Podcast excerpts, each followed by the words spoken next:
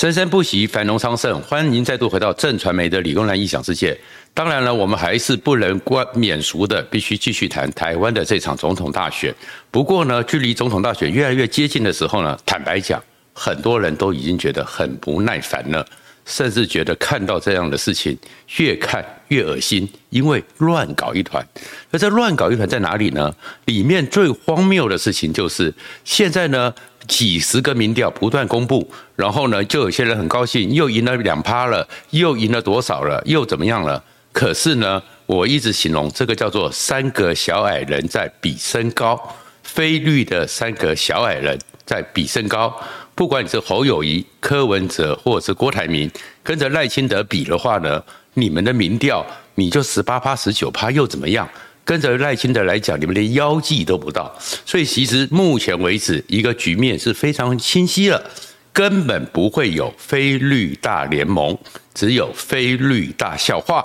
而这个笑话如果没有一些重要的变化，一些人的充分的觉醒之后哈，基本上结局已定，没有什么大局为重，就是结局已定，赖清德会过半，而且呢，国民进党。也可能在三个小矮人比身高的闹剧之下，加上中国老大哥越来越明显的介入之下，连民进党国会都可能继续过半。如果你关注这个频道，请记得按赞、分享和订阅，谢谢大家。现在呢，我一直形容说，其实现在哦，有时候你会觉得很可笑，数字就是非常具体。不管你是内参民调、各种民调，不要自己骗自己了。其实赖清德整个人就站在最前面。那你不管是侯友谊、柯文哲、郭台铭，跟赖清德比起来，你们的民调数字就是连赖清德的一半多一点点，到腰间而已。三个小矮人在那边互相扭打，在那边比说，我比你高，你比我高，有意义吗？没有意义。那没有意义的时候，那三个小矮人要怎么改变这个结局呢？哎，他们呢开始了有三种想法，而这个想法我整合起来，一个呢就是像我们小孩子玩的时候一样，骑马打仗，那就有一个背一个嘛，那背一个看起来就高一点嘛，所以两个人设法合在一起。所以先前的时候是不是郭柯柯郭合一下，或者蓝白白蓝合一下，那个叫骑马打仗。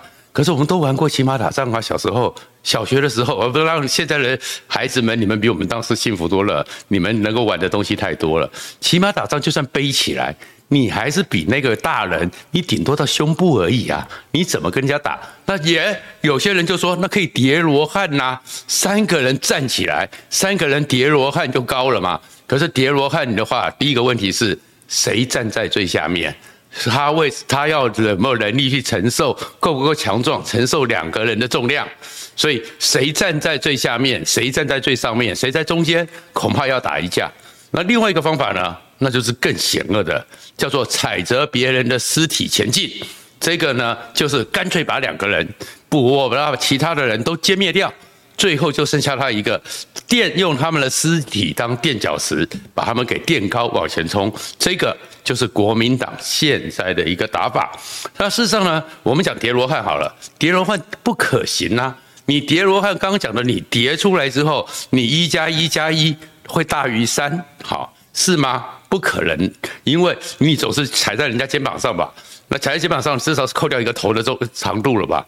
然后你们三个人的民调加一加，真的就达到你们讲的三个人叠罗汉就超过了赖清德吗？可是叠罗汉之后你怎么动？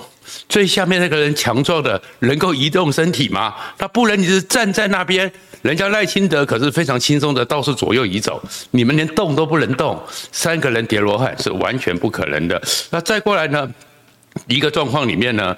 就是好吧，那来配，来叠入，来互相的配。可是，在这样配的一个状况，其实我们要回到真正的基本上的一个状况。到目前为止，其实我记得我很早的时候就想说，郭柯侯三个人其实支持群是不相容的。他们我们看各种民调里面，支持群就不相容的。然后先前的时候我也谈过很几次，美丽岛电子报一直告诉你说，如果不能赢。就选民调最高的百分之五十八、五十五到五十八不会接受。然后 ET 特在前一段时间有民调，不管是郭台铭的支持者、柯文哲的支持者、侯友谊的支持者都有，六成到七成的人不会转投给别人，所以他们其实各自的支持群是很清楚的。为为什么呢？因为这些人虽然叫做非绿，可是他们对政治上的一个理念、对政治人物的一个想象，或者是因为透过选举想要表达的意念，南辕北辙，差了十万八八千里。然后最近有些学者也开始认识到这个现象，开始去分析。不管你是侯友谊、柯文哲和郭台铭的主要支持群，你就看出来根本不可能合嘛？怎么可能合呢？柯文哲强在哪里？四十岁以下。侯友谊强在哪里？六十岁以上。哎，郭台铭比较特殊，郭台铭是每个年龄层其实是很平均，但是郭台铭最强的数字上比较多的是三十岁到四十五岁之间。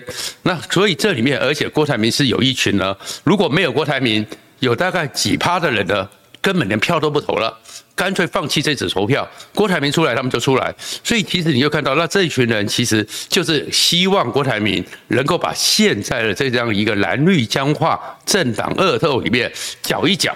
但是他们也知道郭台铭不会赢，但是就是希望搅一搅。所以这三种力量根本就很难结合，那很难结合。所以你要玩骑马打仗打不起来，你要玩叠罗汉事实上也叠不起来。那怎么办呢？所以你会看到每个人都在想办法。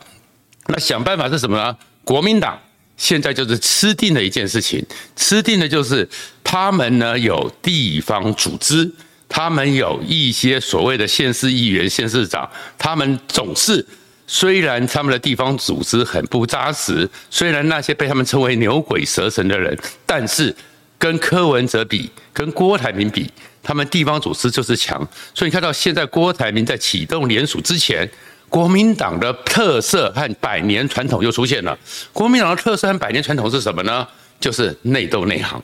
外斗外行，国民党一向是一个对外作战充满怯弱、胆怯的政党，但是对付自己人的时候呢，凶狠，各种的手段无所不用其极，那是非常厉害的。所以国民党一直是宫斗高手。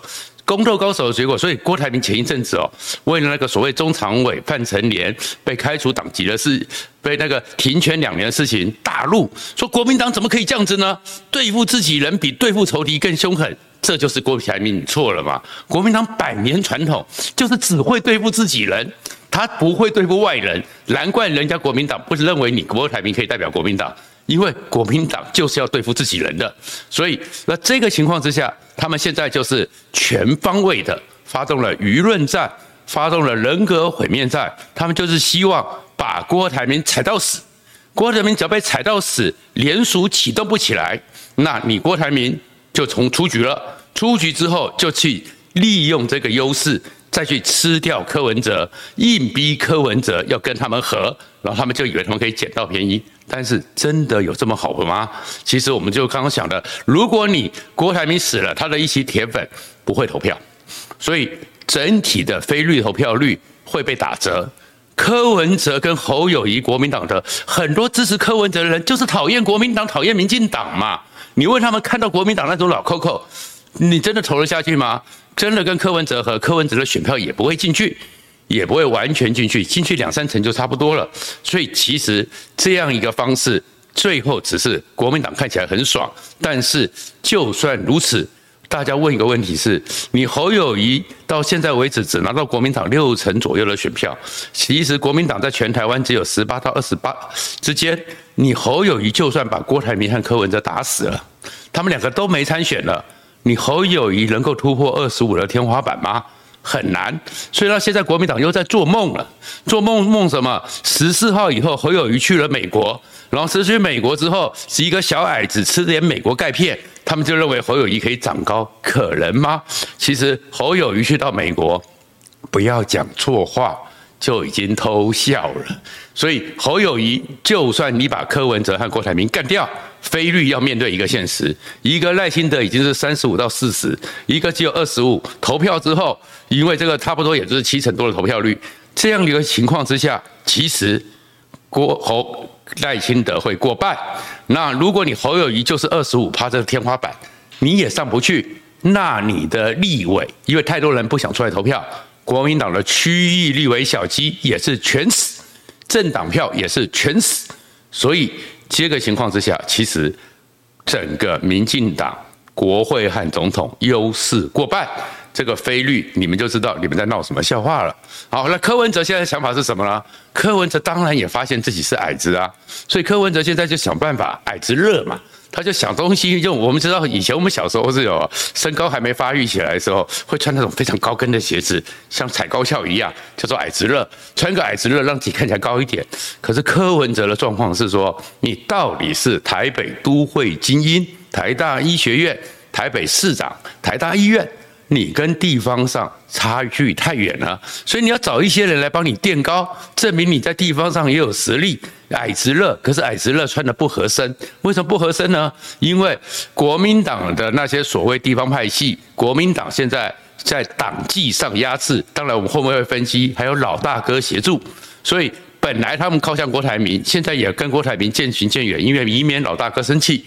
那你这些台面上的牛鬼蛇神你吃不到，所以你只能捡肉。所以我们看到了最近呢，柯文哲变成面对的一个状况，叫做前有猫后有虎，前有四叉猫，四叉猫三天五头的就把你在民众党各地的人的黑底、各地的司法案件出来，你这个不合身，对的民众党的形象伤害，所以柯文哲受到重伤。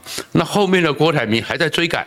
如果郭台铭有一天透过联署，他的民调高过你的时候，郭台铭又要开始来逼婚记了，又要开始来紧迫盯人了，所以柯文哲也很麻烦。那郭台铭现在呢，能够用的叫做物理增高器，他是希望用他的资产、他的能力、他的财力。能够想办法把自己给垫高，不过郭台铭现在真的是有点困局。他的困局在哪里呢？你去看他的脸书就看得出来。郭台铭最近的一个发言，还有他的行程，事实上是被国民国国民党的包围网确实把他给压制了。这压制之后，以郭台铭的个性，他当然也正在想。他要怎么突围？可是你会看到他在中研院附近的一个庙宇的时候，突然讲出：“中国不喜欢我，美国不喜欢我，中华民国是要受人控制的吗？因为我不受控，所以他们都不喜欢我。”他的悲愤，他是知道。老大哥出手了，那老大哥出手是什么状况呢？我们可以看得很明显，当国民党副主席夏立言又去了大陆，去了大陆之后，跟国台办主任宋涛专程到山西的关公庙，然后讲出了背信忘义、人神共怒，共产党的立场非常清晰了，非常清晰之后，《环球时报》台湾一些比较亲近。或者是立场比较有中，或对中国认为不需要这么剑拔弩张的媒体，全力发动社论专稿，专打郭台铭。国民党也是专打郭台铭，原因是什么？老大哥在盯着你。所以郭台铭过去到处跟那些地方派系讲说：“大哥，拜托你。”但是现在这些地方派系就说：“老大哥在盯着。”你以为这个老大哥呢是姓朱吗？他们真的怕国民党党纪吗？才不是这回事呢。国民党的多少人？他们因为二零零五年连宋破冰、连战破冰之后，他们多少人跟大陆那边有一些生意往来？他们多少的生意跟那边有关？那现在老大哥生气了，他们会不会有压力？所以郭台铭原来希望透过地方派数派系帮他做联署。这件事情受挫了，那受挫之后，你就看到郭台铭一下子自称自己是林则徐。我在想说，会不会有一天他会觉得他是林觉民，或者有一天要写个出师表，或中秋节快到了，变成秋瑾、秋风秋雨愁煞人。郭台铭确实是被受困了，受困之后，你就看到郭台铭在最近这段时间的行程都在台北市，都在双北附近。为什么？因为那些地方派系就会告诉他说：“大哥啊，拍谁哦？”老大哥在背后盯着，老大哥在后面。可是这样一个老大哥盯着，对于国民党歼灭郭台铭当然有用。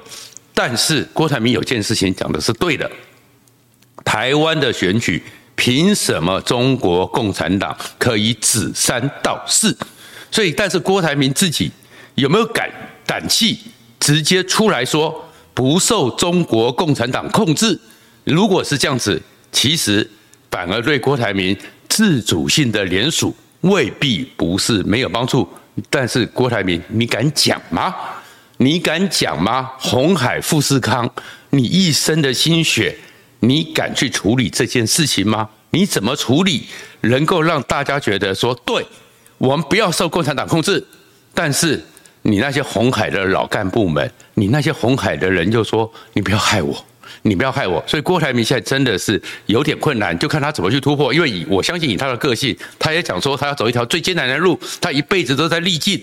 看起来他是没有认输，但是没有认输，他现在的联署能够像先前一样有这些地方派系的资源，加上他的超能力、钞票的钞，如果这样子，他的百万联署看起来非常艰困的挑战，甚至于二十九万的门槛。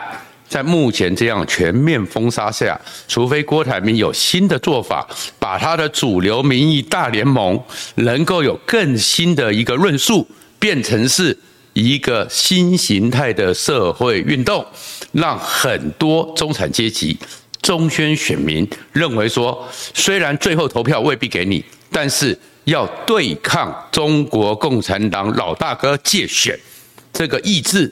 如果他这样子，他才有机会过关。那另外一个状况是，你会看到，其实国民党打成郭台铭打这样子，作用力必有反作用力，所以有些反作用也出来了。所以其实郭台铭也未必不是没有机会。刚先前邱毅一直讲的那个死亡笔记本，就是一个很有趣的发展。事实上呢，死亡笔记本，郭台铭真的会拿出来吗？是因为四年前赵少康说他有有很多人拿他的钱，比赵少康一辈子浮选募款的钱都多，但是郭台铭当时没有公布，虽然三十一大佬当时羞辱他，所以他现在会不会拿出来公布？看起来也不会。但是死亡笔记本这件事情有两个效应是国民党要受到反作用力的，第一个是国民党现在用尽一切方式都在说郭台铭的钱很脏。脏到，所以他郭台铭的联署都是用钱买来的。但是如果真有死亡笔记本，真的是像那里面讲的，那你国民党拿过郭台铭的钱，可能也是很多。那那个时候你们就不觉得国民党脏吗？所以死亡笔记本其实会有一个议题发酵，是有很多国民党员也看不下去了。你们党这些权贵蓝、宫廷蓝、宫斗蓝，你们现在讲郭台铭的钱很脏。那你们当时拿这种脏钱的时候，你们心安，现在就要开始骂人，所以国民党其实是受到反作用力的。第二个是郭台铭到底给了国民党多少钱，没人知道，他还没讲得很清楚。但是大家都听说过很多，甚至就是有一些连超级韩粉一个激动姐都出来讲了，过去国民党党工没钱的时候。薪水发布出来的时候是郭台铭给的，这里面的意思是郭台铭真的有像国民党现在讲的这么的邪恶吗？郭台铭真的是这么对不起国民党吗？还是国民党其实你们也未必对得起郭台铭？所以这个情况其实就在变动中。但是国民党呢，现在看了起来就是吃了秤砣铁了心，连关西关。连山西关公在宋涛的指引之下，都已经站在国民党这一边，力挺侯友谊了。他们的算盘是什么？吃掉侯友谊，所以拼命的在放蓝白河。可是不吃掉柯文哲，因为国民党就打算被歼灭。真的吃得了柯文哲吗？我们回来看，其实柯文哲在这场选举里面。他是最没有损失的人，为什么讲呢？柯文哲怎么会去跟你国民党合嘛？但是柯文哲也不能撕破脸，所以你看柯文哲就抛出一个呃政策可以合作，可这政策就有意思了，谈到了阁揆同意权，阁揆同意权那叫修宪的，要修改宪法的，我们的宪法是要三分之二以上的立法委员。目前三党能不能过半都有问题，谁有把握你们可以有三分之二的立法委员？剩下来立修宪之后还要一个修宪公投，你觉得有那么容易吗？但是这柯文哲就是软钉子推回去，但是柯文哲当然不会合，蓝白合就怎么样？侯友谊会做柯文哲的副总统吗？那一个刚刚新新北市连任的市长，马上绕跑，最后说是要当副总统，保证十二月二十六号新北市民就会发动罢免，所以侯友谊绝对不会当副的。那你柯文哲当副的以后呢？民众党亡党，那才是柯文哲不愿意接受的。为什么呢？国民党对那边可以吃豆腐吗？可以跟柯文哲合作谈立委。不要骗人了，区域立委现在国民党有机会的，国民党有可能赢的，都已经提完名的，剩下没提名的那些区域是什么地方？国民党自己都不会赢，国民党都非常艰困。那你看柯文哲现在已经是到处去找那些根生人，找那些有司法案底，然后让党的形象很差，民众党都被人家嘲讽叫做“民众党”。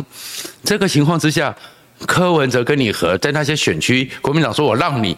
你是吃柯文哲豆腐吗？柯文哲就想要选，也没有人可以派。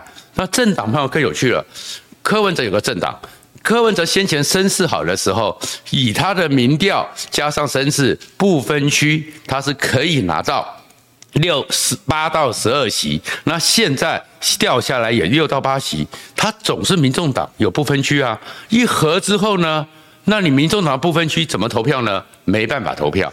因为难道国民党不会推出不分区吗？所以难道到时候要配票吗？政党票一票投给身份证单数的投给国民党，身份证双数的投给民众党，有这样的分法吗？那不是笑话一则。所以其实整个局里面，非绿大联盟其实基本上根本就不存在了，只剩非绿大笑话。但是你说真的？完全没有机会吗？其实我们回到结构里面，有很多时候，在很多处理实务的时候，永远不是用最大化的选择，而是最佳化设计。什么叫最大化选择？就是国民党讲的，总统也是他们的，立委也是他们的，什么最大利益他都要，不可能。最佳化是说，我们回到民调来看，其实有很多时候认清现实，像三只小猪，三个矮人，谁都不会赢。